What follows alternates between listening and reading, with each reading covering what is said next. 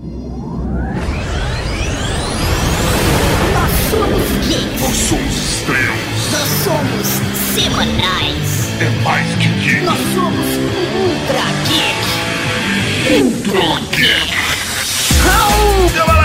Eu sou o Tatar, que você está ouvindo Ultra Geek. E aqui do meu lado, o cara que pediu pra Morena tirar a calça jeans, professor Mauri. Raul Cavalaria Geek! Eu tenho o prazer de gravar esse programa com ela, minha consultora de moda predileta, senhoras e senhores, Bárbara Duarte. Opa, ainda bem que eu sou a consultora predileta. Oh, é a melhor... Quantos consultores de moda você tem, Não, não, não. É a melhor consultora de moda da internet brasileira. Eu Ah, diria agora mais do que isso, professor Mauri. Ela ainda tem descontos, professor Mauri, e dá dicas de onde comprar mais barato. É tá isso. vendo? É, serviço completo. Poxa. E também temos o prazer de gravar com ele, que não é só o Duque da Moca, mas também o Duque de Ganga, Ricardo Terrazo Júnior. O meu ducado tá se, se expandindo cada vez mais. Tô feliz com isso. Muito obrigado. Não, e aproveitando, né, eu quero fazer um jabá aqui do meu podcast, que é o Papagá. Acho que muita gente Ó. conhece aqui, do pessoal que ouve, né, a Rede Geek. Tem também agora nosso canal no YouTube, onde eu faço vídeos com o maior desprazer, com a maior Com a maior má vontade. vontade engraçada. Mas tá lá, eles são educativos, eles têm, eles têm um bom conteúdo, apesar de toda a energia negativa que eu passo neles.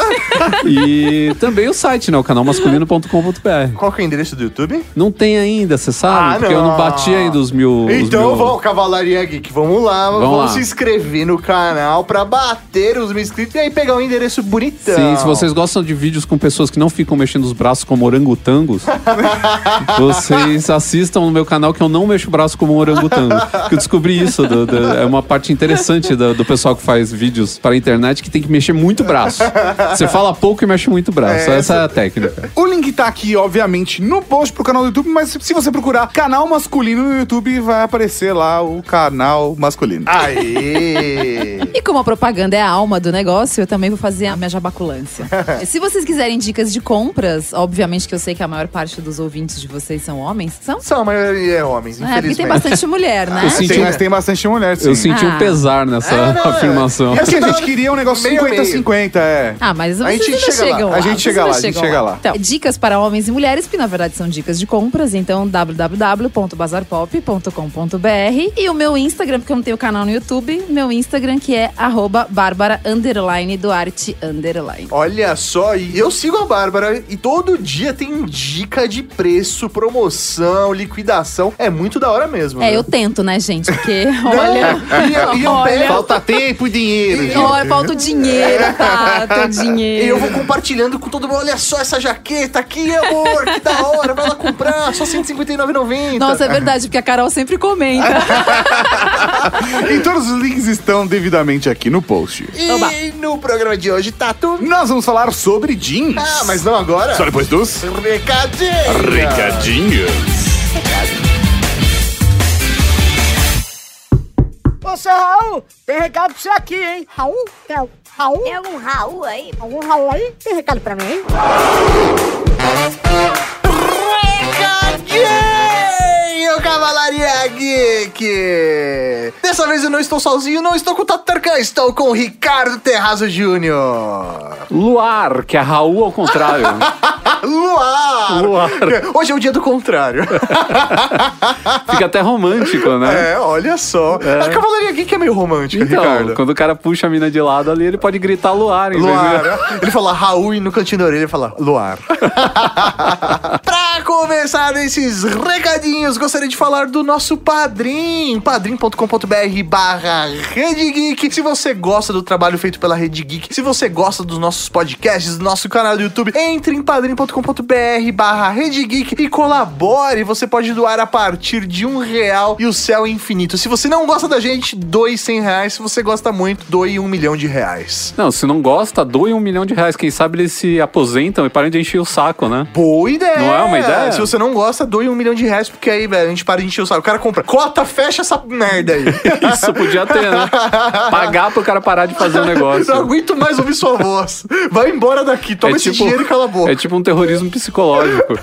Muito bom. Você sabia, senhor Ricardo, que nós temos agora aplicativo para iOS da Rede Geek? É justo. É, velho. Já tínhamos para Android. Agora você que é usuário de iOS, que pode comprar agora o iPhone 10RS Plus Esse é o cara que vai Max. pagar um milhão pra você. É o cara que vai pagar um milhão pra gente. Ele compra esse iPhone, mas pode pagar um milhão pra gente também. Então você pode baixar o aplicativo da Rede Geek. Vai lá na App Store, procura lá Rede Geek. Você vai poder ouvir todos os nossos podcasts diretamente do seu smartphone. And você tem a experiência WeCast. É isso aí. Todas as imagens que vão pro WeCast vão também pro nosso aplicativo. Então toda a comunidade da Cavalaria Geek pode alimentar nosso aplicativo com imagens e colocar sempre as referências do episódio. Essa tecnologia é sensacional. Eu fiquei sabendo que vocês não estão resumidos só apenas a vozes bonitas e cristalinas por trás de um microfone. Vocês agora vão dar o ar da graça na tela. É isso aí, no cinema! Olha isso. É, na verdade, nós estamos apoiando Cavalaria Geek. Prestem atenção nisso, que é muito bom. Nós aqui da Rede Geek, nós estamos apoiando um curta-metragem que está sendo produzido pela Marilisa Fernandes, a Hermione da Cavalaria Geek. Ela entrou em contato com a gente, falou: Ó, eu tô com esse projeto aqui de um curta-metragem, eu vou fazer a produção executiva e a gente tá precisando arrecadar dinheiro. Vocês podem ajudar a gente de algum jeito, que sei lá o quê? Aí a gente falou: então, nós vamos ser figurantes num curta-metragem. Caraca. É, mano. Finalmente vocês vão mostrar esses corpinhos esculturais numa tela de cinema. É, o negócio ia ser lindo. Eu queria ver, né? Professor Mauri nos festivais, sabe? ia ser demais. O curta-metragem vai se chamar Minha Querida Ansiedade. Ele é um curta-metragem de 15 minutos e ele vai ser desenvolvido pela Academia Internacional de Cinema. E pra vocês terem ideia por que, que esse curta-metragem vai ser feito, em 2017 a Organização Mundial de Saúde considerou o Brasil como o país com o maior número de transtornos de ansiedade do mundo. É isso Rapaz. aí. E aí isso virou meio que o plano de fundo pro desenvolvimento deste curta-metragem que vai se chamar Minha Querida Ansiedade. Pra ele acontecer, o pessoal aí da produção está arrecadando, eles criaram um catarse para conseguir levantar a verba de 17 mil reais. Então, Cavalaria Geek, se vocês querem ver Tatarkan e Professor Mauri de figurantes de fundo num curta-metragem, essa é a sua oportunidade. And, inclusive, dependendo da cota que você apoiar, você pode ser figurante junto conosco. Rapaz. É, mano, né? Fácil não o negócio. Você pode ir lá e aparecer nesse curta-metragem. Então existem diversas cotas aí de apoio e tal. Dá uma olhada em catarse.me barra minha querida ansiedade. Lá você pode apoiar de diversas formas, inclusive sendo um figurante junto com Tatarkan e Professor Mauri. Olha só, hein? Épico. Vamos, vamos com a gente, Ricardo? Porra! Demorou. Vamos aparecer aí num curta-metragem. Então, é, Vou a ter que gente- tirar a roupa? Não sei, mas a gente pode providenciar isso. Eu prefiro não. A gente pode conversar e falar, não, vai ter nudez É, de tipo- Ricardo Terrazo Júnior, Duque da Moca. É isso. Lembrando os velhos tempos das pornochanchadas brasileiras. Época boa, viu? Época Opa. boa que não sai dos nossos corações.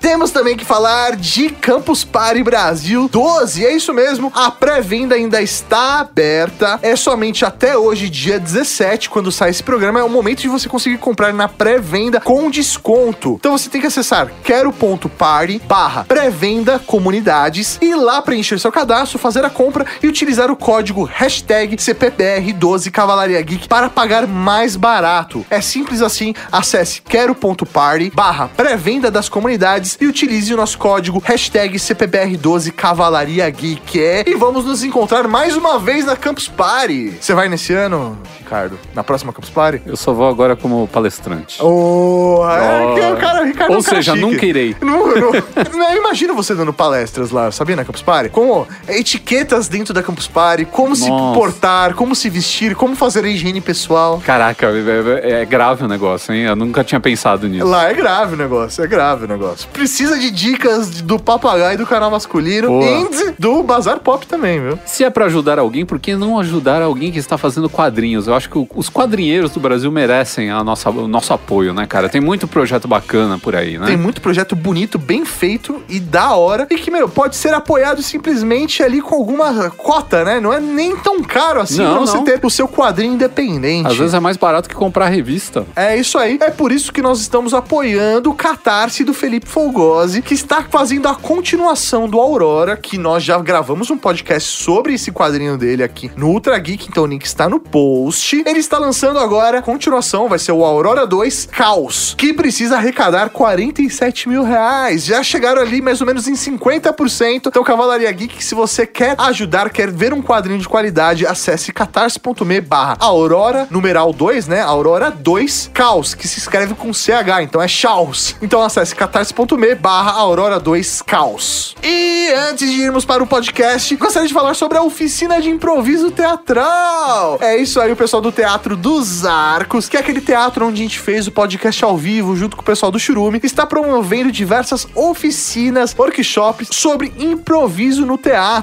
Essas oficinas acontecem aos sábados, das 15 às 18 horas. Então, se você quer dominar mais essa arte do improviso, você pode fazer isso de graça. É isso aí. É só entrar em contato através do e-mail contato arroba teatrodosarcos.com.br e aí lá o pessoal pode te passar mais informações. Lembrando que é de graça e o Tatarkan já falou que vai fazer, viu, Ricardo? Ah, tá de improviso? É. É bom, é bom. Você chega de madrugada, a patroa te pega, você já improvisa uma história Opa! ali. Já faz todo um.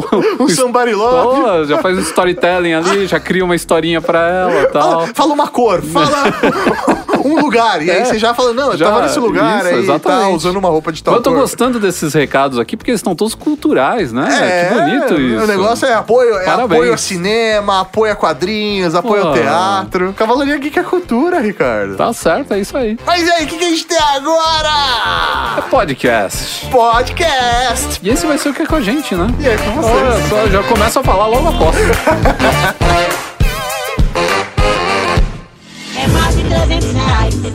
mais de 300 reais. Matava com uma jovem de 16 anos. É mais de 300 reais. É mais de 300 reais. É mais de 300 reais. Matava com uma jovem de 16 anos. É mais de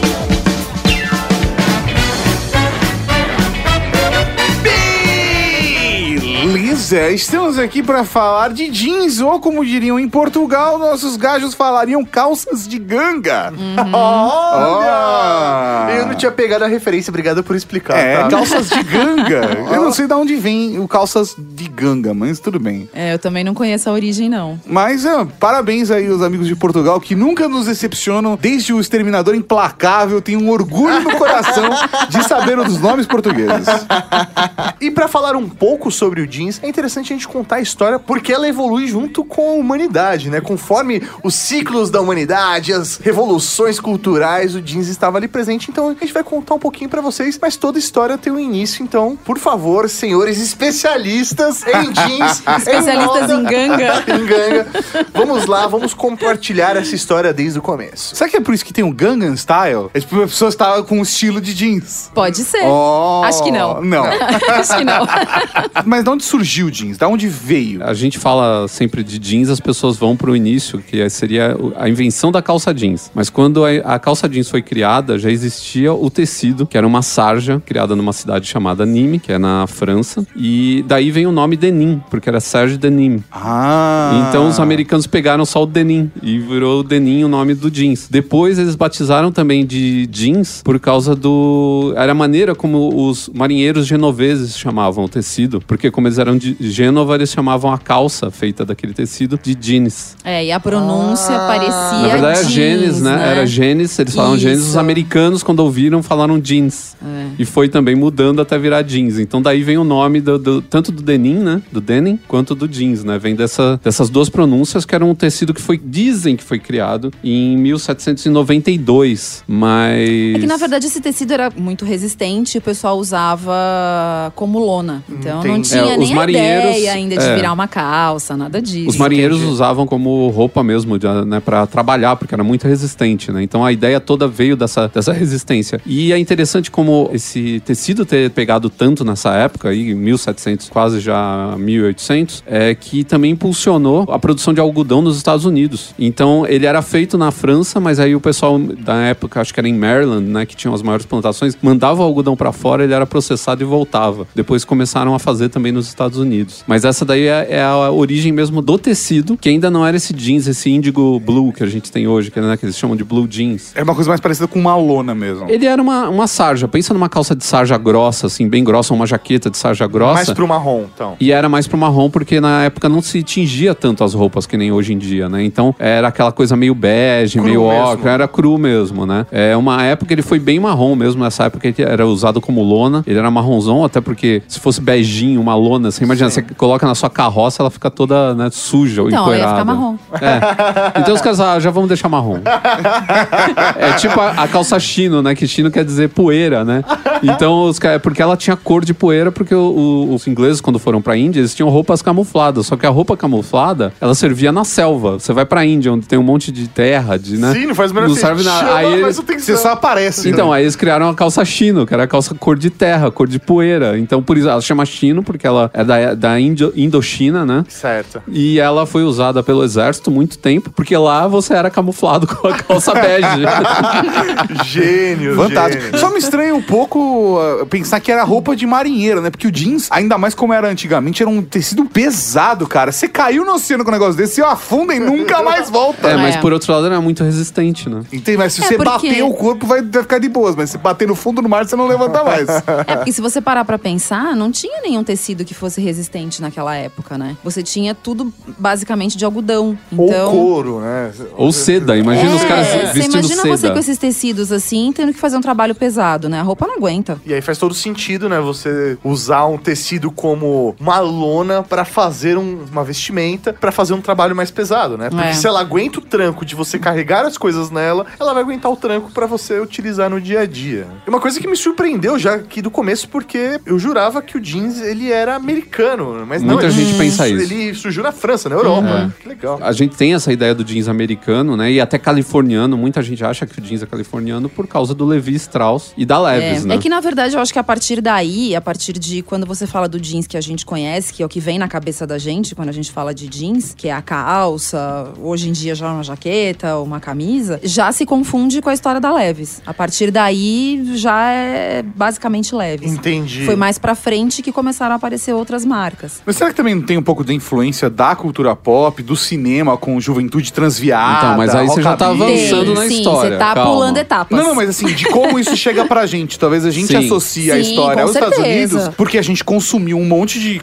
de conteúdo em Não, cinema, e porque a Levis, música. na verdade, é uma marca americana. Apesar do Levi Strauss ser um judeu europeu, Ele é um alemão. judeu alemão. É, então, a Levis é uma marca americana, né? Foi lá que a coisa aconteceu. E como que foi esse processo de um tecido feito pra marinheiros chegar até o seu Levi aí? Então, o seu Levi vendia lona justamente pra carroça, lona pra cobrir produtos, tal, pra proteger esse tipo de coisa. Só que o negócio não andava muito bem, porque ele tava em plena época da corrida do ouro e Ele tava vendendo jeans e todo mundo queria comprar ouro, né? O maior problema. Não, na do- verdade ele não tava vendendo jeans, né? Ele vendia lona pros caras que tava- trabalhavam lá com a, na corrida do ouro, lá nas, nas minas Era, era um tecido tal. prático. No oeste, Brincadeiras É, à parte. Só que o problema é que todo mundo tava vendendo lona porque é aquela coisa óbvia, né? Ah. O que pra que a gente vai- cobrir a carroça. É, e ele né? começou a pensar o que, que ele podia fazer de diferente pra ganhar uma grana por fora, né? E ele ouviu muito cara reclamando na época, muito trabalhador, que as, as calças não, não aguentavam. Trabalhadores da mina mesmo. É, das minas, de todo o processo lá, não aguentava, porque imagina o trabalho dos caras como era puxado o dia inteiro, né? E aí ele começou a pensar em alguma coisa que ele podia fazer com as calças dele de lona. E ele foi num alfaiate e falou: Ó, vamos tentar fazer uma calça com esse material que ele é bem resistente e vamos ver o que o pessoal acha. Ele fez lá umas três calças. E aí ele pediu pra uma galera testar essas calças e o pessoal falou: pô, é ótimo, tô usando aqui há não sei quanto tempo. E não rasga. E não rasga, não acontece nada. Eu ponho é, todo tipo de material nos bolsos tal. No começo ela não tinha os bolsos traseiros, né? A calça. Ela, ela tinha só os bolsos dianteiros. Os caras aprovaram totalmente. Entendi. É, Mas aí não era jeans ainda, era lona mesmo. Era lona, ela era marrom, feia pra burro, pesada demais. E ela ainda não tinha os rebites nos bolsos. A gente tá falando aí de 1853, mais ou menos. Quem trouxe os rebites dos bolsos depois foi um cara chamado Jacob David. Esse cara, ele trabalhava com arreio de cavalo. Esses rebites que a gente tem hoje no- nos bolsos da calça leves, ou qualquer calça, né? Todo mundo copiou depois a ideia. Eram rebites de cavalo. Entendi. De, de arreio. Pra né? realmente aguentar no- nos pontos Isso. de intersecção. De é estresse, né? Eles chamam de pontos de estresse, esses pontos onde a gente força mais a calça, né? E esse cara veio com essa ideia porque todo mundo tá reclamando: olha, a calça é ótima, mas eu tô detonando os bolsos, eu tô acabando com os bolsos, né? E aí esse cara veio com essa solução e eles viraram sócios. Ah, e aí foi criada a Levi Strauss Company, né? Que era Levis.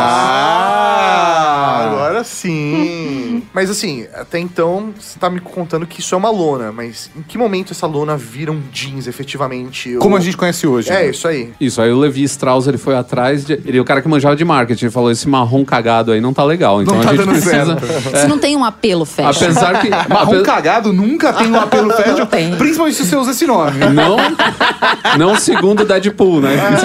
É. Se você usa uma calça marrom, ninguém sabe que você tá cagado. Então, o que que ele fez? Ele começou a procurar uma cor que fosse mais atrativa, assim, que fosse uma cor mais bonita, né? Que chamasse mais a atenção das pessoas. E aí ele achou a tintura de uma planta que chama índigos, por isso que chama índigo, né? A cor do jeans, né? Ah, É, nos e aí a gente tem um pleonasmo, o Indigo Blue. Isso, nos anos 70 É falavam... o azul azul. É, falavam o verdadeiro índigo blue, jeans índigo blue, as propagandas sempre diziam isso. É. E na verdade o índigo é uma cor azul, né? E é tirado dessa planta, que é uma planta indiana que chama índigos. Mas na Então verdade você- ela não é. O tingimento dela não era logo de cara azul. Ele era verde. É. E aí ele ia mudando conforme você. A incidência da A luz. incidência da luz. Ia desgastando. e- Isso, aí ele ia ficando azul. Que legal. É. Isso me lembra Jorge Benjor. Então, e aí os bolsos traseiros, por exemplo, da calça Levis, elas só chegam em 1910. Ainda não tinha bolso traseiro nessa época. A Levis 501, que todo mundo conhece, que é um clássico, né? A calça, acho que é produzida há mais tempo, porque ela desde o do século XIX ela é produzida, né? Do final do século XIX. Ela ganhou esse nome porque era o lote 501, né? Eles Ah, produziram tá. um lote enorme de calças e eles marcaram com o número 501, que era um código. E quando o pessoal foi pedir de novo, falou: ah, a calça fez um enorme sucesso, traz de novo dessa calça, o pessoal traz da 501, traz da 501. Eu quero 501. E ela e aí virou, virou a marca, né? É, ela virou um, um modelo, de calça, Sim, né? sim, Uma mas, é- linha. mas hoje 501 é, uma marca. É, É. ela virou uma linha. Hoje É. você tem a 501 CT, que ela é um pouco mais ajustada ao corpo. Você tem a 501 Skinny, que é bem ajustadinha. A É, diferença Mas naquela época não tinha isso, né? É. Naquela época era uma calça só. era uma calça reta, né? E É. com a cintura um pouquinho mais baixa do que era o normal, fechada por, por botão, que era a, a praxe, porque até então não tinha sido inventado O ainda o zíper. zíper e tudo mais. É, mas em que momento que entra o tecido que foi inventado na França? Eles já estão, nesse momento eles já estão usando esse tecido francês ou não? É, então, ele, a lona que ele usava no começo era uma lona mais pesada. Depois ele começou a pesquisar e viu que a sarja era o ideal. E aí ele começou a trabalhar com sarja. Tingiu depois, né, Pra obter uma que foi pra mim a grande sacada dele, foi a- a- o tingimento, né? E outra coisa também que era bem interessante é o bolsinho que a gente tem aqui dentro do bolso direito da frente, que é o quinto bolso, né? É o bolso da moeda. É, É o bolso do iPod do isqueiro. Nano. Isso. A gente já usou pra tudo, né? Tem gente que usa pra colocar a palheta de guitarra, né? Tem gente que usa pra colocar cigarrinho de artista, né? Cigarrinho de artista. Mas é- a ideia no começo é que você colocasse o relógio de bolso nele. Puta, faz todo É, sentido.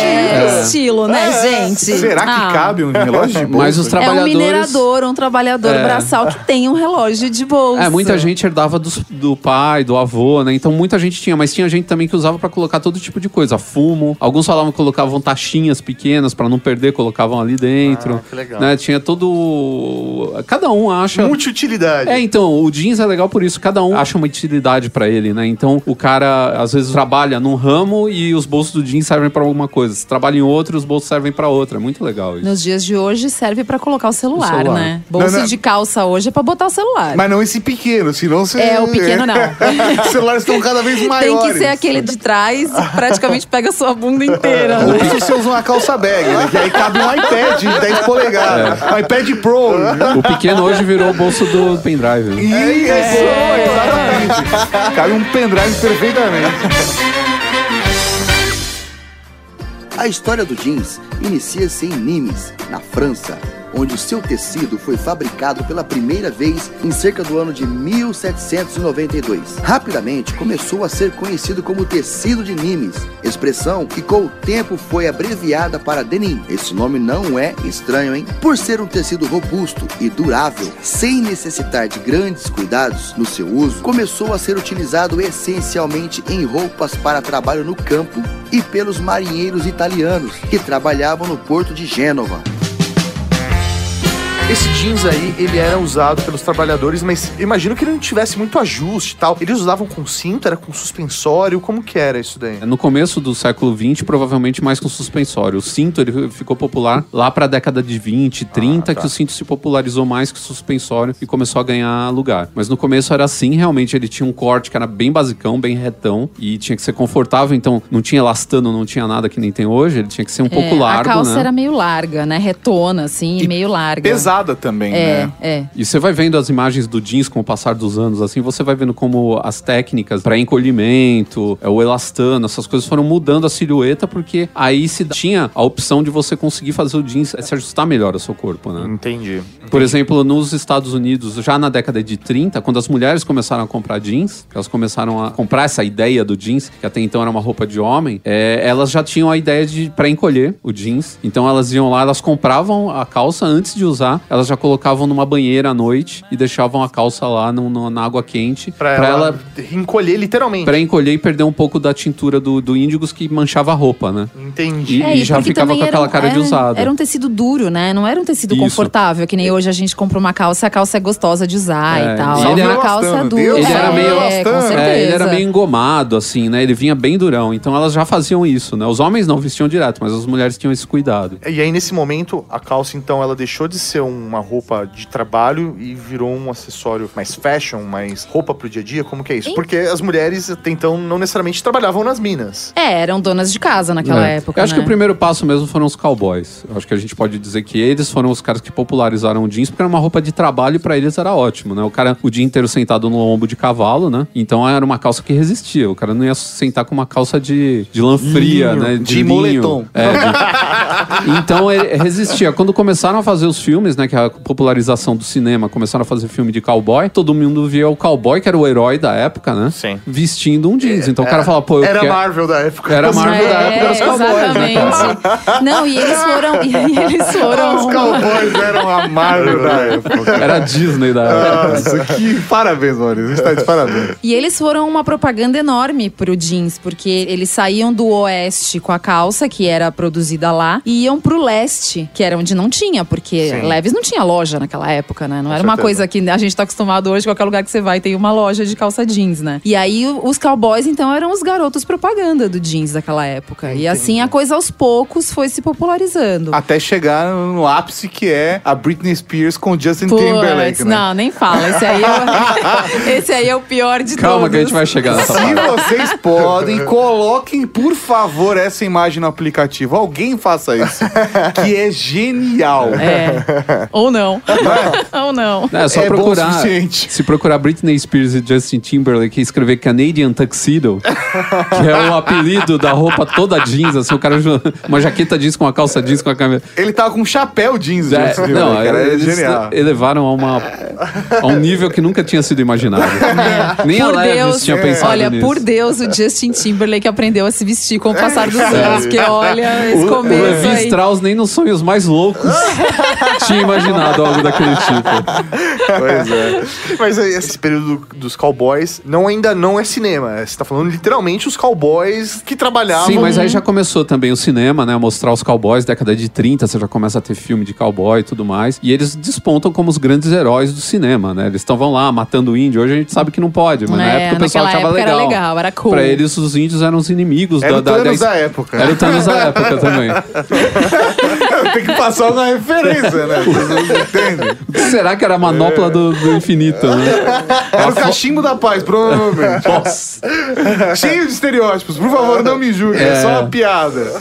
Então, e aí, com essa popularização também a gente tem o exército. O pessoal usava, né, essa sarja pesada também pra fazer uniformes e tudo mais. Os próprios membros do exército começaram a usar jeans pra trabalhar no quartel. Então, tudo isso daí começou a transformar esse tipo de roupa numa, numa peça desejo, né? Teve uma editora da Vogue Que eu acho que foi no 29 ou 30, que ela foi pro, pro oeste e voltou toda feliz com uma calça jeans. Porque pra eles, em Nova York, era uma coisa difícil de se ver. Não Da era? hora. E ela voltou, ela tirou foto com o negócio, mostrou pra todo mundo, e ela achou sensacional, porque era uma coisa super pra. é- Meu, imagina, a mulher, a roupa que a mulher usava na época, que era aquela roupinha toda comportadinha, né, tudo certinho, e ela voltar com jeans. Era uma Despojada, né? não, era totalmente quebrando. Transgressora, total- né? Transgressora, né? Quebrando todas as regras e tal. Mas eu acho que esse é o ponto principal da onde o jeans pega de Sim, verdade. sim. Porque É. quando o jeans, porque quando ele se transforma de um uniforme, de uma roupa de trabalho, de uma roupa pra ralar, em um elemento transgressor de moda, aí é que se conecta a juventude transviada. Isso. Aí é que Não, se é aí que você vê que deu certo, né? Exatamente, que o negócio espalha. E aí o jeans se torna um elemento de lá até hoje, por mais básico que seja, porque hoje jeans é básico, mas um elemento de contracultura. Sim, Então, todos os movimentos de contracultura usaram jeans. Tipo, é impressionante. exatamente, Nunca ninguém falou isso daqui é, é o sistema, é parte do sistema. Não vamos jeans usar. é parte do sistema, né, né? o- na Rússia, durante a, a época da cortina de ferro, se contrabandeava jeans, porque eles não tinham lá. E eles queriam que se foda a mãe Rússia. Eu quero meu jeans. É, eu quero meu jeans. O negócio deles era o McDonald's e o jeans. Que se foda a mãe Rússia. Eu quero meu jeans. Terrazo, vírgula. Ricardo. Parabéns.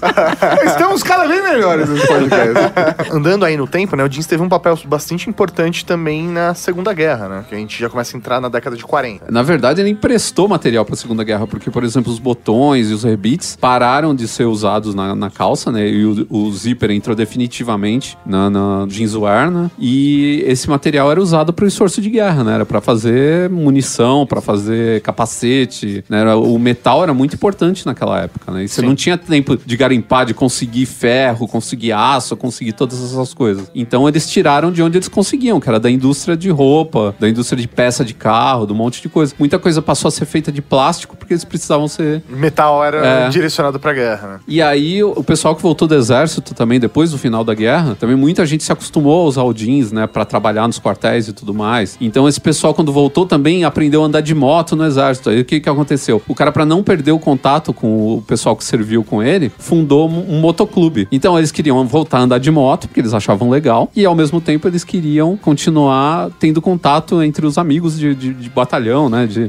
e aí, eles formaram os motoclubes, e aí, qual que era a roupa dos caras? A camiseta, que até então também não tinha nenhum protagonismo, porque ela era uma roupa de baixo. Sim, ela você era... usava por baixo da camisa, Sim, né? A camiseta é. Você aparecer de camisa era a mesma coisa que você aparecer de cueca na frente das pessoas. E, mas eles, quando eles Engraçado, né? Como a camiseta, a camiseta de algodão é, é transgressora. É transgressora também. Era uma roupa de baixo, cara. É, e aí o que os caras faziam? Eles estavam limpando lá o quartel, estavam com calor, eles tiravam a parte de cima do uniforme e ficavam só de camiseta. Então, Jeans só- e camiseta. Jeans e camiseta, então eles falaram, pô, isso pra mim é super normal. Eles continuaram usando essa roupa, só que eles colocaram a jaqueta de couro porque ela era resistente. Então, se o cara cair no asfalto e sair rolando, ok, o jeans protege ele, A né? jaqueta de couro protege E a, ele. ja- e a jaqueta de couro também. E aí você tá, tá começando um novo movimento cultural, né? Sim, porque aí você dá um start aí nessa história toda do Rebelde Sem Causa lá do James Dean, do cara de, de jaqueta de couro, transgressor. Você tem também o movimento beatnik começando nessa mesma época, porque começam as viagens de moto atravessando os Estados Unidos. Quem já leu o On the Road do Jack Kerouac é sobre isso, né?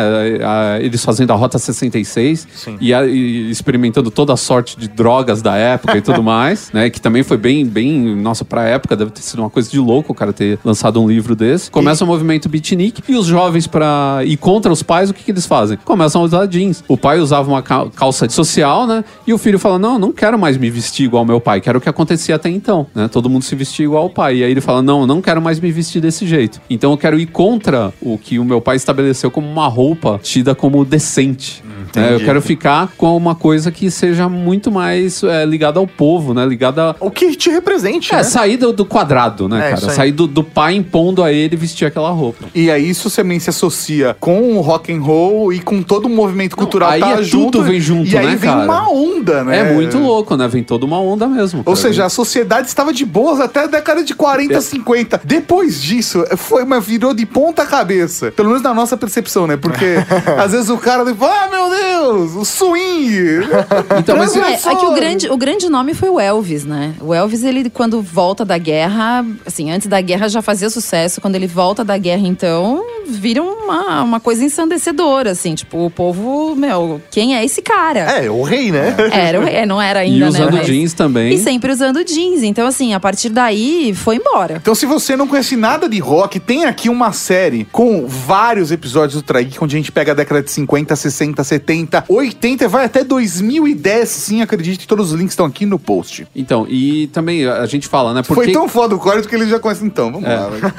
E a gente pergunta, né, por que, que isso aconteceu tudo na década de 50, né? Mas isso é normal. Nos pós-guerra, sempre a humanidade vive esse, esse momento, assim, de criatividade, porque você estava num período muito tenso, onde só se pensava em guerra o tempo inteiro, e aí você vem para um período onde todo mundo respira novamente, né? Sim. Então, todo mundo volta a ter filho, né? Porque os homens voltam para casa, as mulheres ficam mais tranquilas, a gente tem a, a imagem, o sonho americano começa, né? Sim. A casa com a cerquinha branca e tudo mais. E nisso tem o jovem transgressor, que começa a usar a roupa do colégio. Ele vem pra casa, ele não, não põe mais o cardiganzinho dele com uma gravatinha, né? Ele continua usando a jaqueta do colégio. Ele põe um jeans que é muito mais confortável. Ele não faz a barra, ele dobra a barra do jeans, que tam- também pra época era uma coisa diferente. Então tem todo esse cenário que vai avançando até a gente chegar nos anos 60, que aí fudeu. Porque É, aí e- começa a contracultura de verdade. E, não, e contribui o momento econômico dos Estados Unidos Também. e cultural dos Sim, Estados Unidos, com de, certeza. principalmente de exportação cultural. Porque, eh, entendendo um pouco da questão política e econômica dos Estados Unidos, foi um país que, no final da década de 20, em 29, passou por uma crise muito gigantesca financeira que somente depois da Segunda Guerra Mundial é que eles colocaram os dois pés de novo no chão. Sim, e eles ficaram aí, quase 20 anos, se parar pra pensar. Exatamente, cara. E aí, quando eles voltaram com a economia um pouco mais sustentável, e com certeza a Segunda Guerra Mundial ajudou muito nessa conquista pra eles, e por vários motivos, alguns bons, outros não, mas não vamos entrar nesse aspecto. A questão é que eles estavam mais ricos e o produto principal que foi vendido nos Estados Unidos a partir desse momento foi a cultura americana. É. E aí, isso se expandiu pro mundo inteiro. É, você tinha a indústria de cinema indo de vento em popa, né? Sim. Os caras estavam dominando tudo, não tinha pra ninguém, cara. Os americanos, eles eram, eles dominavam o cinema, né? E aí, com isso, eles vendem a cultura deles. E vendendo a cultura, eles vendem também a moda deles, né? E é muito importante que aí, a partir dos anos 50 e 60, nasce a, a moda jovem. Porque ela não existia até então. Ela era... O cara vestia mais ou menos o que vestia o pai dele. É. Né? é, não tinha um- aquela coisa de falar, poxa, eu gosto de tal coisa, eu vou ler não sei o quê, eu gosto desse autor, eu gosto Vou desse. comprar Isso não roupas- existia, né? Vou comprar roupas numa loja de moda jovem. Não tinha. É, você começava a trabalhar muito jovem, principalmente se você era menino. A mulher era criada pra ser dona de casa, casar logo. Então tinha isso, né? De você falar, poxa, olha, eu vou viajar, eu vou comprar uma moto, eu vou. Tinha, a coisa toda começa nos anos 50, que é realmente acho que quando o mundo começa a ficar mais legal, né? Não é? Todo mundo começa a ficar mais legal. É. Tá aí uma boa descrição. Tá uma boa E as descrição. mulheres, elas abraçaram mais o jeans ainda depois da Segunda Guerra, porque elas, quando elas foram trabalhar nas fábricas, Sim. elas trabalhavam de jeans, né? Era roupa, era uniforme, era macacão. Isso que eu falar, macacão, vezes. né? Fez- É. Então elas começaram a se sentir bem usando jeans, porque pra elas era super prático. E aí é praticamente a morte da saia, né? Porque a partir daí eu acho que só lá nos anos 60, 64. É, quando vem a mini saia. Quando vem a mini saia, que é o que traz a saia de volta mesmo como algo que as mulheres é, usavam fora do escritório, por exemplo. Né? Porque senão o Bem jeans... fora do escritório, porque a mini saia daquela época É. era realmente bem curta. A mini saia daquela época mal cobria as partes pudendas. Bem isso. Quando chegou aos Estados Unidos, o seu uso começou a ter várias peculiaridades interessantes. Em 1853, na altura da Corrida do Ouro na Califórnia, andava por aqueles lados um jovem judeu alemão de nome Levi Strauss, que tinha começado por vender lona para as carroças dos mineiros e que, ao se perceber que as roupas dos mineiros não eram adequadas para o desgaste que sofriam, levou um deles a um alfaiate e fez uma calça com o tecido que vendia para cobrir as carroças, inicialmente de cor marrom. Aí, anos 60, a gente tem um, outros movimentos sociais, como, por exemplo, o movimento hippie. E, sei lá, quando eu, eu penso num hippie, eu imagino ele, sei lá, de calça jeans com a boca de sino e uma bata branca. Roupa de Não, humana. boca de sino ainda, ainda não. Não? Não, boca de sino começa já nos anos 70. Aí é mais pro disco. Ah, É. verdade. É, nos anos 60 era aquela coisa toda rasgada já, Pode toda crer. Ou uma, pintada. ou uma jardineira jeans com uma camisa tie-dye, uma camiseta tie-dye. Isso. Isso é bem hippie. né? É, É isso aí. Isso é bem hippie. É, então. Não o- tem como você andar com isso na rua hoje e ninguém falar maconheiro, cara.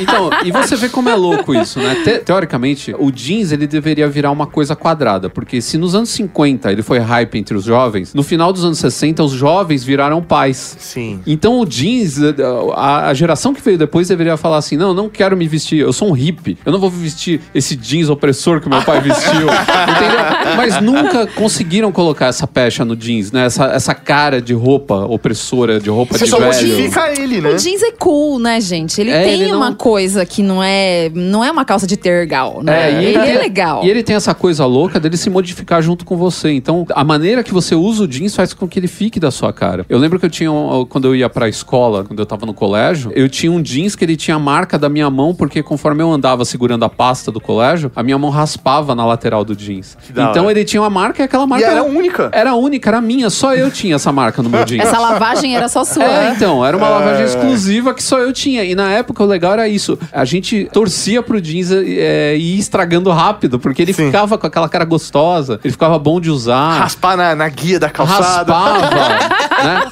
E, e uma das coisas que inventaram no começo dos anos 80, eu tô pulando um pouco aqui a, a- a pauta, mas só pra aproveitar o ensejo, foi o jeans Stonewashed, que ele era lavado com pedra vulcânica dentro de uma lavadora, ele ficava rodando lá dentro, pra envelhecer ele, pra parecer que você já tava comprando um jeans usado. Que da hora. hein? Até porque ele fica mais confortável, ele fica Também, mais bonito. o toque fica mais gostoso, ele fica melhor no corpo. Então, e aí a gente tem dois movimentos completamente, né, díspares usando jeans, né, se você parar pra pensar. A gente tem um movimento punk ali no final dos anos 60, no começo dos anos 70, que tá ainda no embrião ali. A gente já tem os hips no final dos anos 60 e, putz, o punk totalmente agressivo, né, aquela coisa contestadora e tal, e a gente tem o hip no movimento da paz, né, aquela coisa bem E ambos mais... usando jeans, E né? Ambos usando jeans, então você vê que, pô, como consegue, né, ser uma coisa tão democrática, né? Mas acho que o ponto do jeans ser de- um elemento de contracultura é exatamente dele ser popular e ser acessível. E eu acho que isso pra mim é um processo que mantém o jeans e, e mantém ele até hoje. Por mais que hoje a gente tenha calças jeans de 200, 300 reais pra Ah, cima. hoje o céu é o limite, né? É, mas a parada é que o jeans ainda é algo acessível. É. Mesmo existindo calças jeans milionaire, É. entendeu? Eu acho que o fato dele ser popular que manteve ele como um elemento de contracultura. Porque a galera personalizava e a galera mexia e surrava e acabou dando uma cara pro jeans. Se fosse uma calça de 500 reais, personalizar, ele não ia ter uma flexibilidade. Eu acho que o jeans, por ser popular e por ter essa flexibilidade, é que manteve ele tanto tempo. Mas isso que você falou da cara é bem, é bem a situação do jeans, né? Quando a gente falou aqui no começo dos anos 60, o que, que a gente falou? Ah, a gente vê um jeans todo rasgado, a gente vê a jardineira jeans, a gente vê o jeans pintado. Quando você fala do punk, você vê um jeans skinny rasgado, que até então ainda não tinha. Sim, sim. Então, quer dizer, você realmente tem a cara de cada um, de cada tempo, de cada, cada sei lá, dá pra falar tribo? Movimento. É, movimento. tribo. Tri- Tribo acho que é coisa meio de é- velho, né? É, é, mas ainda Eu tô existe. tia já, então é uma tribo. Então... Pô, quem falava tribo era a galera hippie ainda. eu Não quero Ah, não, eu não sou dessa fechar, Mas época. na não, verdade, peraí também. na verdade o tribo se encaixa melhor porque movimento, quando você fala, é porque tem alguma coisa cultural ou política por trás. E muitos nem tem, né? É isso aí. São só um grupo de pessoas que se juntou por alguma, alguma afinidade. Que eles têm uma né? identidade, É, né? né? Então é- são meio tribos urbanas, né? Até hoje se usa esse termo, né? Tribos urbanas. E- Tribos urbanas é um nome tão bonito, É, né? Se ouve muito no Fantástico. Isso É. Mas o legal Mas do... também se ouve a grande rodovia da informação. Exatamente. E eu acho que o mais legal do jeans é que ele é meio que uma peça coringa, né? Então você usa, coloca ele, você pode colocar qualquer outras peças que ele vai combinar, né? Ele vai fazer com que a coisa aconteça de um jeito fácil. Então é meio que É, uma mas peça. isso que você tá falando é uma coisa um pouco mais atual. Ah, sim. Né? Antigamente, até anos 80, você não poderia nunca nem sonhar em ir trabalhar com uma calça jeans. Isso começou a cair a partir dos anos 90, mais ou menos. Claro, eu tô dizendo assim, empregos tipo em escritório, né? Não tô falando trabalho mais. um trabalho mais rústico, que aí você iria de jeans, obviamente. Justamente Faz por sentido. conta daquela história lá do começo que era mais resistente. Mas a coisa começou a mudar e você, que nem hoje, hoje a gente pode colocar um jeans, um blazer, um sapato e tá ótimo. O, o look perfeito, que é um Não é? sapatênis.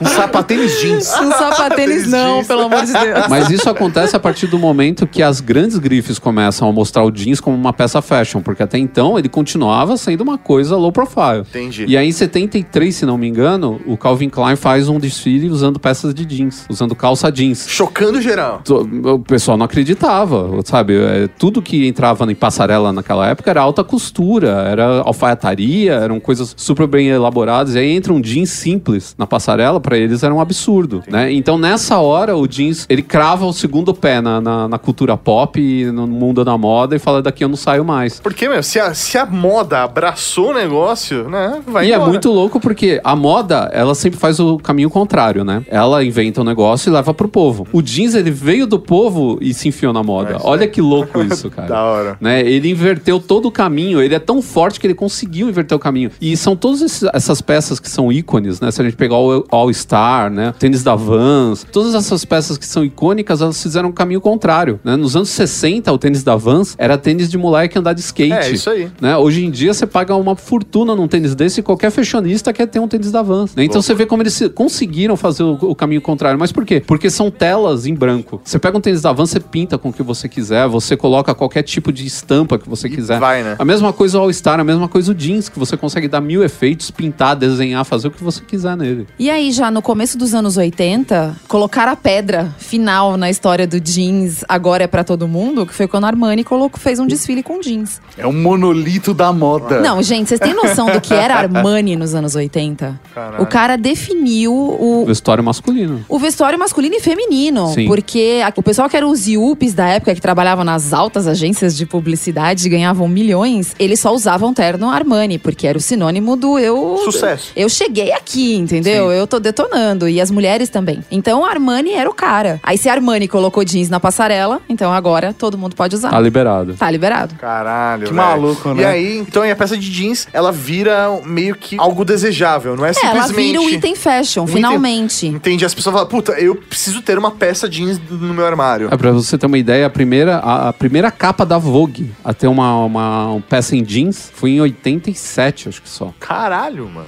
Foi do final de anos 80, assim. Até então nunca tinham colocado um jeans na capa da Vogue. Não vou me rebaixar. É. Um. É, mas na cabeça das pessoas era roupa de qualquer um. Naquela época a roupa tinha que ter um apelo muito fashion, muito sofisticado, sabe? Tinha que ter a assinatura de um estilista. Tinha que é, ser algo porque os muito anos diferente. 80 foi a fase realmente que os estilistas fincaram pé. Até então existiam estilistas muito famosos, mas nos anos 80 o negócio bombou. Então as pessoas começaram a olhar, justamente acho que por causa também do boom das revistas de moda e tal, as pessoas olhavam e reconheciam. Ah, esse cara é Armani. Ah, esse cara é Mugler. Esse cara é não sei quem. Então, assim, a partir dali, as revistas que falavam de moda queriam cada vez mais as coisas mais fashion e mais importante e mais chiques. Então, quando o jeans entra ali, acabou. E nos anos 80 também, a tecnologia se desenvolveu. Começou a se desenvolver, né? Não como a tecnologia que a gente tem hoje do jeans. Mas você começou a ter o Stonewash, de que não tinha, que hoje a gente fala, ah, parece coisa jurássica mesmo, né? Pro jeans. Mas naquela época era uma coisa de maluco. Eu lembro quando eu tive meu primeiro jeans super claro, eu falava, nossa, eu era pré-adolescente. Eu falava, nossa, esse daqui é muito mais confortável do que aquele outro azul que eu tenho.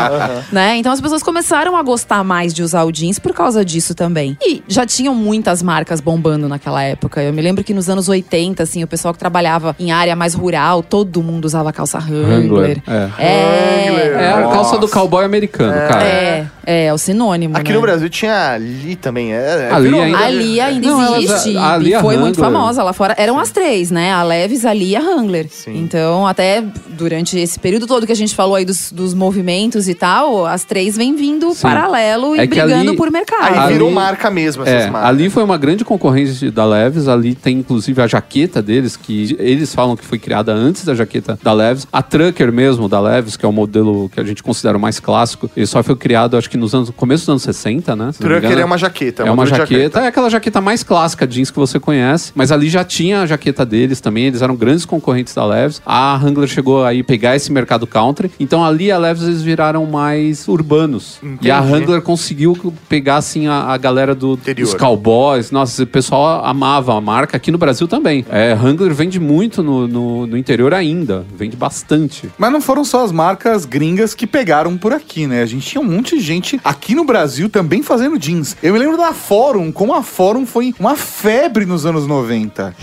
Se fosse só fórum, tava bom. E se fosse só nos anos 90, tava bom. Isso é o que você lembra. Tinha a Zoom que também era bem forte. É, do na verdade, né? quem bombou o mais, assim, de todos, todas fizeram muito sucesso, mas a mais, mais foi a Zump, porque foi a Zump que começou a história da modelagem. Até então, você tinha a calça jeans retona, que não tinha nada demais. No final dos anos 70, o Renato Kerlakian, que foi o dono da Zump, ele conseguiu entender como fazer a modelagem pra aquilo ficar bonito no corpo. E aí, meu, Negócio estourou. nossa, era ins- assim, era uma loucura. Porque era saia, era shorts, era não, tudo jeans. e era muito caro. Era muito caro. Eu não sei fazer um paralelo do dinheiro que seria hoje uma calça da Zump, mas eu consigo imaginar que seria, vai, algo hoje entre uns 600, 700 reais. Nossa, caramba. Porque, meu, virou assim o símbolo do jovem. Você quer tá bacana, você quer ir pra baladinha legal, você tem que ir com a calça da Zump e o cintozinho com o raio, né? Tinha A raio. Elos, a Elos também era muito forte naquela Também. época. Aliás, a Elos já era. A Elos e a Zump. A Zump eu não lembro a, a data que ela foi É fundada. final de anos 70 e a Elos também. A Elos acho que é de antes da Zump um pouco. E já nos anos 70 eles já faziam muito sucesso. Eram marcas bem conceituadas aqui no Brasil. É, é assim também. A gente tinha um cenário que era a favor, porque não se tinha importação. É. Então tinha que se criar alguma coisa aqui que pudesse dar conta do- da demanda. Só tinha alpargatas fazendo leves. E acho que. Eu não lembro se Lee era deles também ou S-Top. Acho que era o S-Top. O S-Top também É. era outra marca que tinha na época, que fazia muito sucesso, era o S-Top. É. Aí você tinha. Mas era uma calça bem basiquinha, assim, se Era. você com- com uma Zump, por exemplo. Entendi. Não tinha alguma marca paralela brasileira? Porque o Brasil é cheio dessas, né? Sabe? Fazer aquela que você comprava na feira. A Levos. Tinha- É, você tinha a Leves na feira. Ah, A. Leves era vendida na feira porque não existia a Leves oficial no Brasil. Existia o licenciamento da Alpargatas, que espalhava pelo mundo inteiro, eles vai, vendiam- pelo Eles- Brasil eles tinham um inteiro. licenciamento que nem eles tinham do All Stars. Não, olha, eu nunca ouvi essa história. Até é uma boa pergunta, mas eu acho que era oficial, Era porque oficial. eu nunca vi. Era oficial e eu lembro, problema, eu lembro claramente. Eu precisava de uma calça jeans, eu ia com a minha mãe até a feira, tinha uma barraca lá que era gigante, lotada de calça. Tinha uma- Caramba, que doideira. Tinha uma parte lá que era um provador. ba- Batata e o cara vendendo É, jeans, é isso. e tinha um provador, assim, num canto, assim, que era uma, uma cortininha, você entrava lá, provava, ah, ficou bom, beleza, levava a calça, comprava Já. lá, cara. É, é muito doido isso, porque. Esse é o shopping a céu aberto. Não, É. porque É. pensando pra, sei lá, na sociedade brasileira nos anos 70, 80, como que você vai distribuir isso pro Brasil inteiro? Feira é um jeito que, meu, Sim, é, tem em você qualquer parar pra lugar, pensar, cara. Você parar pra pensar, genial. É genial. Exatamente, Mas genial. as lojas grandes ali do centro, do centrão de São Paulo, também vendiam. Lee Leves. Como que era o nome daquela loja que fazia Jeans propaganda? Starca. Jeans Starca. Isso mesmo. É, isso Era, tinha propaganda na lembrança. 89 FM. É óbvio que assim, a gente tá falando marcas que a gente entende que impactaram o mercado brasileiro e também as nossas referências de São Paulo, mas eu aposto, por exemplo, a região sul do país tem várias indústrias têxteis e eu tenho certeza que também tinha marcas da região, ou sei lá, a mesma coisa no Rio de Janeiro, Minas Gerais, no Nordeste, com certeza eh, haviam mais marcas, mas é que assim, Sim, por essas são mais exemplo, no marcantes, né? Rio existia uma marca que fazia muito sucesso, que era a Company. Eles tinham também os jeans deles, né? Não fazia esse sucesso todo que essas que a gente tá falando, que são conhecidas por todo mundo. Mas todo mundo teve a sua marca, né? Que fez. É, no começo, Despontou. final É. dos anos 80, começo de anos 90, surgiram várias marcas. Por exemplo, a Kelfia do final dos anos 90, Nossa, Kelfie, 80. boa. A Amy Officer, Amy que foi Officer. o próximo. Quer dizer, na verdade, a Fórum já vinha rolando nesse tempo Sim. todo. Mas ela era um jeans um pouco diferente da Zump, ela era um jeans um pouco mais. Tinha uma cara um pouco mais chique, vai. É. Entendi. Um pouquinho, assim. Tinha não é? coach também, não teve? Esse, né, Coach final- já foi mais pra frente. Foi coach mais pra já é frente. comecinho de anos 90. Mas Mas, tinha- coach não era forte em jeans. É, se você pegar época. essas marcas, por exemplo, a Vidibula, que é de Minas Gerais, é, começou nessa época, Opera Rock. Tinha uma Nossa, Opera A Opera Rock. Rock é comecinho Rock. de anos 90. A É, Opera se- Rock bombou também. Sim. Você pegar, tinha uma marca muito legal, que é de um cara que hoje tem uma, uma outra grife de jeans que chama King 55, ele tinha século 20, que era muito bacana. É, teve a Einstein. A Einstein também era muito legal. E então, Odyssey. E O Odyssey, Odyssey fez muito sucesso também, né, Era, nos foi anos jeans, 90. é, jeans ah, assim, que todo mundo queria ter. E eram era jeans caríssimos naquela época, que você comprava Sim. em multimarca e era bem caro, sabe? Tipo, não é falar assim, ah, só tinha a Zump e a Amy Officer. É que essas foram as que você via outdoor na rua. Eu lembro que a Amy Officer chegou a fazer propaganda em cinema. Então você ia assistir Exterminador do Futuro 2, tinha uma propaganda enorme da Amy Officer no começo. Então essas marcas foram as marcas que conseguiram entrar pra semana de moda, que naquela época estavam ainda começando, mas era o que tinha. Então eles contratavam as modelos. Você pega, por exemplo, Zump, tem Gisele no começo da carreira. Entendi, Desfilando caralho. pros caras. Peso disso, né? Então, então assim, era- eram os caras que investiam e chegaram a investir tanto que faliram. Não, é verdade. Tanto dinheiro. É verdade, a Zump gastou tanto dinheiro com publicidade e, e grana em coleção, em desfile, que eles faliram. Desde as bocas de sinos dos anos 60 e 70, as calças bags dos anos 80 e 90 e ao retorno das calças super coladas dos anos 2000, o jeans vem conquistando, o jeans vem fazendo parte, o jeans vem fazendo história na vida das pessoas. O mais legal é que o jeans, por mais velho que esteja, ele não deixa de ser usual. Você pode customizá-lo, você pode fazer dele uma peça de acessório muito atraente. Mas pra mim, acho que a maior evolução do jeans foi o elastano. Porra. Porque o elastano, ele trouxe um conforto ao O elastano é o bacon do jeans. É o bacon da moda. É o bacon da moda. É a Nutella da moda, cara. O, o elastano é o próximo passo. Quando que o elastano entra na jogada? Porque eu me lembro da minha infância de usar calça jeans e não gostar. E aí, num determinado ponto da minha adolescência, para o começo da vida adulta, eu usava calça jeans e aí um dia eu comprei uma calça jeans, coloquei no corpo e falei: Uou! Agora tudo mudou. Agora tudo mudou. Agora eu posso abrir espacate. Exatamente. Parecia uma propaganda. Estou né? sentindo meu saco, não está dormente. É, exatamente, do 1406, sabe? Eu gastei uma fortuna com calça jeans. Na verdade, o elastano ele começou a ser usado no começo dos anos 80, metade dos anos 80, com o nome de Lycra, né? Ah. É que Lycra é uma marca registrada, então você não podia usar. E também parece que com o nome de Lycra ele não pegou muito, porque a gente tá numa sociedade machista. Mudou pra elastano, que é homem, aí todo mundo começou a. Era calça jeans com lycra, era Com isso? lycra. É, e aí É. relacionava só Nossa. mulheres podiam usar. Porque calça eu jeans me com lembro lycra. de quando eu coloquei uma calça jeans ah, elastano, eu coloquei no corpo. Falei, meu Deus, por que não fizeram isso antes? É, mas é. Aí, ah, É, sei lá, que tipo, não é assim que funcionava, né? Como é, que É, eles não fizeram né? isso Sim, antes, né? Mas ah, eu me lembro de uma amiga minha, na época, fala assim: ah, mas eu tenho várias calças assim. É, então, Eu falei, pegou "Pô, muito mas por mais que que- mulher." Por que, que não fazem calças masculinas? Talvez por conta do corte, da modelagem, e a ideia era ficar mais justo. Então o elastano tinha uma função. No masculino, só trouxe conforto, na verdade. É, então, mas parece que o Hoje homem... não, né? Naquela Ah, é, época. é, é. Então, mas Naquela parece época. que o homem não comprou a ideia, porque a ideia que se tinha é de usar calça apertada, e o homem não queria usar calça apertada. Então eu acho que foi um erro de marketing.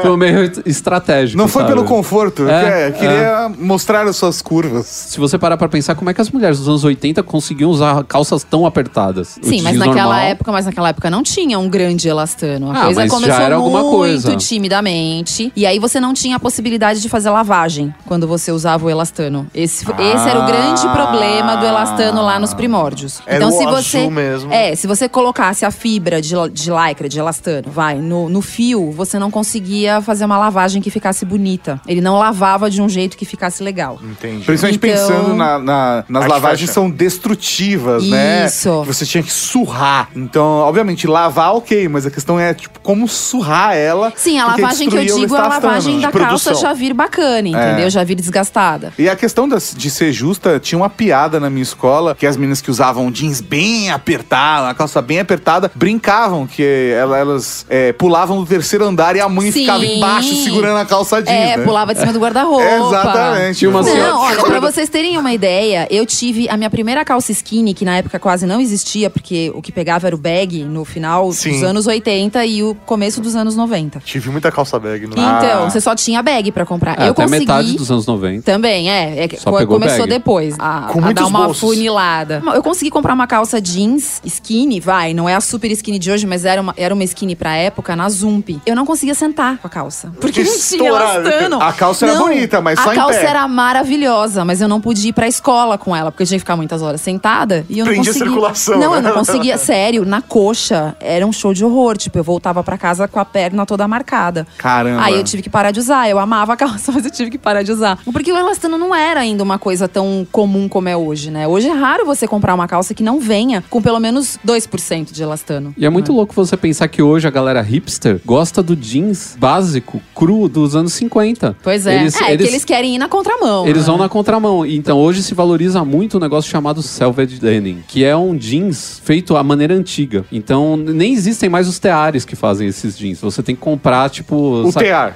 É, não, você tem que comprar. Você vai lá na época. lojinha de demolição. Não, é, é, mas é tipo, você vai nos lugares tipo. Mestres da restauração e compra. não, Caçadores de relíquias. Caçadores de relíquias. Você vai no lugar, você acha um jogado lá, você leva pra um cara que ele restaura. Você dá pra juntar todos os programas do History. Só falta o alienígenas do passado.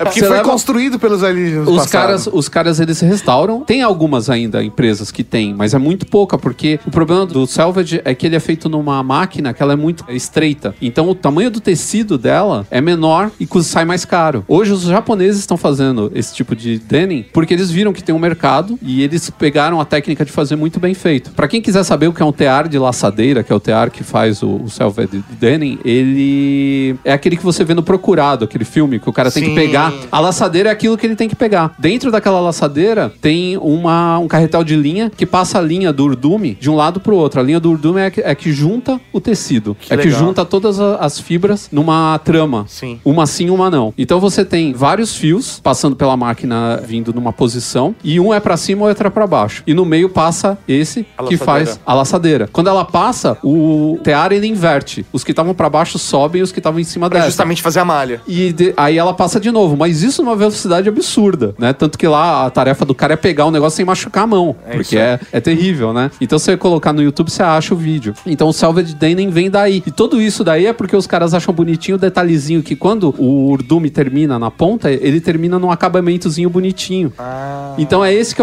você vê de longe o Salvage Denim, porque os caras eles dobram a calça pra cima pra mostrar o Que é- acabamento bonitinho Caramba. no final, cara. Então é, É. a contramão de tudo isso. Os caras estão trazendo de volta. Tem cara indo buscar esse tipo de TA em ferro velho, sei lá onde, e restaurando pra poder fazer esse tipo de É, disco. a própria G-Star, ela tem esse resto do nome Tem. dela, né? O G-Star Raw, que é do, do jeans cru, né? Hoje Sim. já não é mais do- como foi no começo, mas a A ideia era G-Star essa. que hoje é do. A G-Star hoje é do Pharrell, do cantor, é um dos donos dela. É, ele foi tão garoto propaganda da marca que É. de repente É, ele foi falei, lá comprou. e comprou. É, acho que os caras não tinham mais Estavam dinheiro. devendo tanto, É. né? Acho que Fala, me dá em ações, Tudo né? bem, tá resolvido. Quer dizer, ele não é dono de tudo, ela continua sendo holandesa, né? Uma marca holandesa de jeans. Hoje a gente tem jeans bom vindo do mundo inteiro. É, Isso é muito legal. A gente tem jeans em inglês, a gente tem marca até portuguesa fazendo jeans muito bacana. Fazendo ganga. Fazendo Ganga. ganga. Mas é, um dos mestres no, no- no jeans mesmo são os italianos, eles são muito bons. Né? Ah, é? de, de lá vem a Diesel, de lá vem a Mi60, de lá vem a Replay. Todas essas marcas são todas italianas. Que são marcas, assim, é, sei lá, super marcas. né? Sim, são, jeans marcas- premium, é o jeans considerado premium. Que é esse jeans cheio de detalhes, cheio de. O jeans é diferente, ele tem uma gramatura diferente, que o jeans também tem o lance da gramatura, né? Então, o peso do jeans, eles pegam, tipo, acho que é um metro quadrado de jeans, eles pesam, e daí você sabe a gramatura dele. Então, tem 11 onças, 10 onças. Então, quanto mais grosso, mais resistente, mas mais pesado. Quanto mais fino, menos resistente, mais. É, Mais- mais, mais O flexível. agradável problema de dessas calças premium é que não tem italiano gordo que nem eu. Esse é Eles o não, principal eles, não, eles não fazem calça pra máfia italiana. Não, eles fazem calça pra jovenzinho italiano. Aí fica difícil. Os Pequeno ragazzo correndo de um lado pro outro e o tato gordo que não entra numa, numa calça dessa, entendeu? É bonito de ver de longe.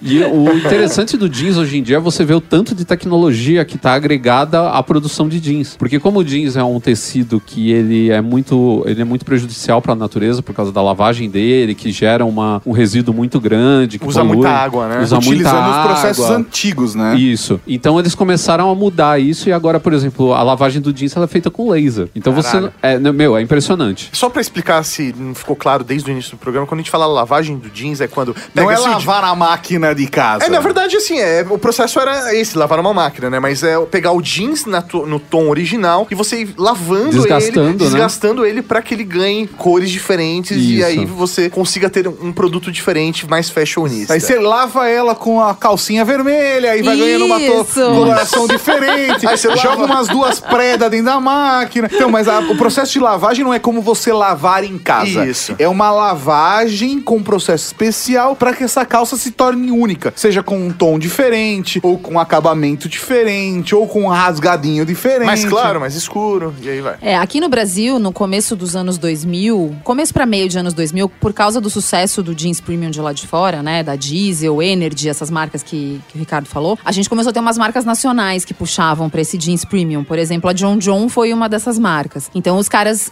era legal que na época eles tinham uns vídeos na, na internet, era tudo bem começando ainda, né? Mas eles tinham uns vídeos de lavanderia, então onde era, tipo, a lavanderia deles era no interior de São Paulo. E aí onde, como que eles faziam? Então, tipo, eram umas máquinas de lavar roupa gigante. E aí eles iam mostrando como é que era o processo todo até chegar, porque o jeans da John John era bem caro. Entendi. Ele era quase o preço de uma diesel, para uma marca nacional e era uma marca pequena. Depois ela foi vendida pro grupo da Lily Blanc e hoje não tem mais nada a ver com isso, mas naquela época era. Então assim, o jeans premium também fez com que as outras marcas corressem atrás do prejuízo e tentassem dar um up na produção delas, né? Entendi. Pra fazer uma calça mais bacanuda que fosse um pouco mais barato e vendesse pra caramba. Com certeza. E você tá falando, Ricardo, em relação ao laser, como que é esse processo? Cara, é Jetsons. Você vê o negócio fazendo, você fala, eu tô no futuro, finalmente eu fui pro futuro. Você olha pro seu celular e você fala, isso é uma merda, isso é um pedaço de pedra.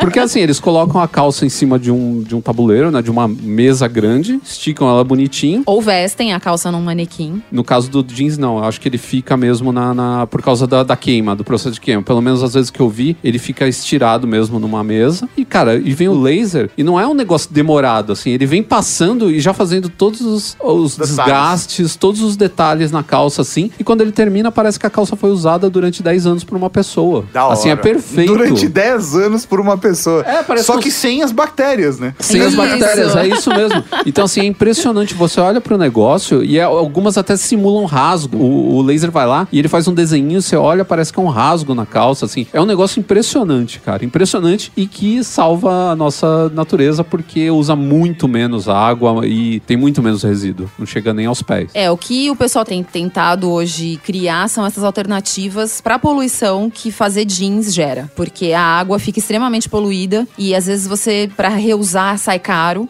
Então, quanto mais processo para você limpar essa água e para você tratar essa água, mais caro fica. Na Itália, existe já uma, uma legislação que obriga quem faz lavanderia de jeans a devolver a água potável para o ambiente. Caraca. Então, É. imagina O custo, o né? custo. Sim. Mas isso a gente tá falando de Itália. Tipo, em Sim. países de terceiro mundo não Ah, tá existe cagando, isso. né? O pessoal tá poluindo tudo. Eu acho que o problema do jeans, nesse caso, são as marcas pequenas que fazem o jeans e que não tem cuidado. Você pegar a Leves, os caras têm todo um programa ecológico, né, Pra não agredir a natureza. Eles têm lá, tinha uma linha de jeans que usava tipo um balde de água pra fazer o jeans inteiro, que era um absurdo. Os caras usavam não sei quantos mil litros pra fazer um- uma peça de jeans. E os caras foram reduzindo até virar uma quantia ridícula de água. E eles têm também essa coisa de retornar pra natureza, né? O jeans ecológico, eles têm todas essas coisas. Mas as marcas pequenas não, né, cara? Eles fazem a moda caralho. Que é o que foda. acaba vendendo num volume maior, né? Sim. Sei lá, com certeza uma Riachuelo vende mais jeans do que Ah. uma Leves, né? Sim, vocês já viram as calças no Brasa a 20 reais? É, Então, Então, Como é que os caras Como que conseguem é feito fazer? uma calça jeans a 20 É, reais? Que então. chega pro público final a 20 reais? Então, com certeza. É. Com certeza não tem uma preocupação com, Com certeza não. devolver uma água limpa pra natureza. Não, e as- É, eu os aposto nossos... que não, e se for uma lavagem natural, é aquele processo. Pagou alguém por usar essa calça por 10 anos.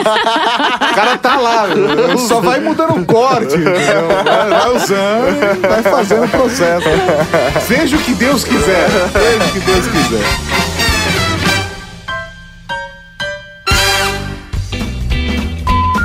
Ah, Agora tá bom. Tá Maurinho, Estou falando, teste som, som, som. Ou, ou, ou, ou. beleza, Babs. Oi, ixi. Falhou já comecei bem, já. Já comecei ótimo. Você acabou de ouvir o Ultra Kick.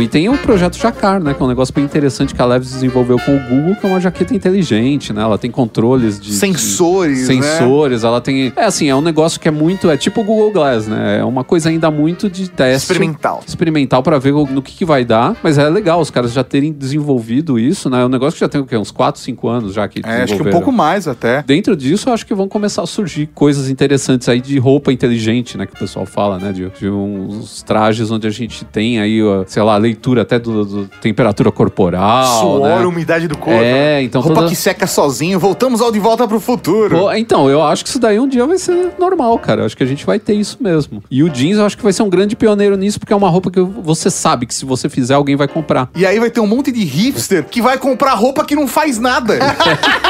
Nossa, é só a roupa que não só veste. Nem esquenta sozinha. Tem nem Que botão. droga. Os caras vão pagar milhões. Guardem suas roupas, isso é investimento pro futuro. Quanto mais usada, melhor. Os hipsters do futuro vão amar essa porra.